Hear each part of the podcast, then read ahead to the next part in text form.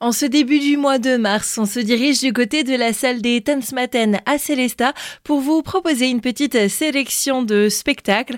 Pour en parler, nous sommes avec Alice Caspar, adjointe au directeur.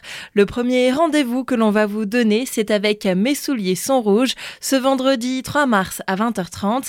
C'est un concert qui sera ici proposé au public et tout cela en chansigné. Je pense que ce sera la date la plus festive de notre saison. C'est un groupe qui euh, a marqué la chanson française depuis pas mal d'années parce que c'est euh, un groupe de chansons françaises qui traite des sujets euh, d'actualité. Ils sont qualifiés quand même de relativement bien engagés, mais ça n'empêche pas du tout le groupe de faire aussi des chansons beaucoup plus légères, beaucoup plus festives. Et sur cet album, ils ont notamment travaillé avec Florent Vitrinier de La Rue nous pour un des morceaux. Ils ont aussi un morceau qui est extrêmement contributif, qui a d'ailleurs donné le nom à leur dernier album, Fausse Mêlée. Du théâtre aussi avec les poupées persanes qui vont nous faire voyager en Iran le jeudi 9 mars. C'est une pièce de théâtre qui est euh, définitivement le plus gros coup de cœur de mon directeur pour cette saison. Je pense qu'on peut qualifier euh, de cette pièce de théâtre d'un genre de conte, mais qui se passe à trois époques différentes. Une époque, c'est plutôt les années 70, après euh, ben, le départ du Shah d'Iran, puis notre époque actuelle, aux alentours de l'année 2000, et aussi un conte un peu plus traditionnel d'Iran. Voilà, donc c'est ces trois histoires qui s'entrecroisent, et les comédiens sont particulièrement sensationnels.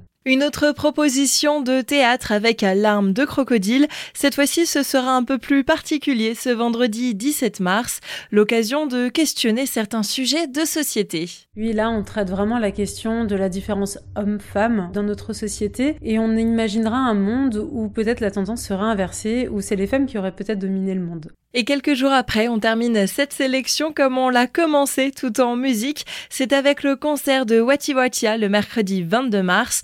Un nouveau voyage, mais cette fois-ci on ira tout droit vers l'île de la Réunion. Exactement, et des textes d'un poète assez connu qui s'appelle Alan Peters, qui a complètement fait euh, chavirer le cœur de Marjolaine Carline et Rosemary Stanley, que tout le monde connaît euh, plutôt avec son groupe Moriarty. Et là, c'est vraiment un voyage euh, sur cette magnifique île. D'ailleurs, il n'y a pas un endroit plus beau au monde. On passe un très très bon moment. Alors pour le coup, j'ai assisté au premier concert il y a quelques années et là c'est leur nouvelle version et je vous encourage vraiment à venir parce qu'on passe un super moment, que ce soit sur la qualité des musiciens, que la qualité des textes et que l'ambiance également. Vous pouvez retrouver toutes les informations mais réservez aussi vos tickets sur le site tanzmaten.fr.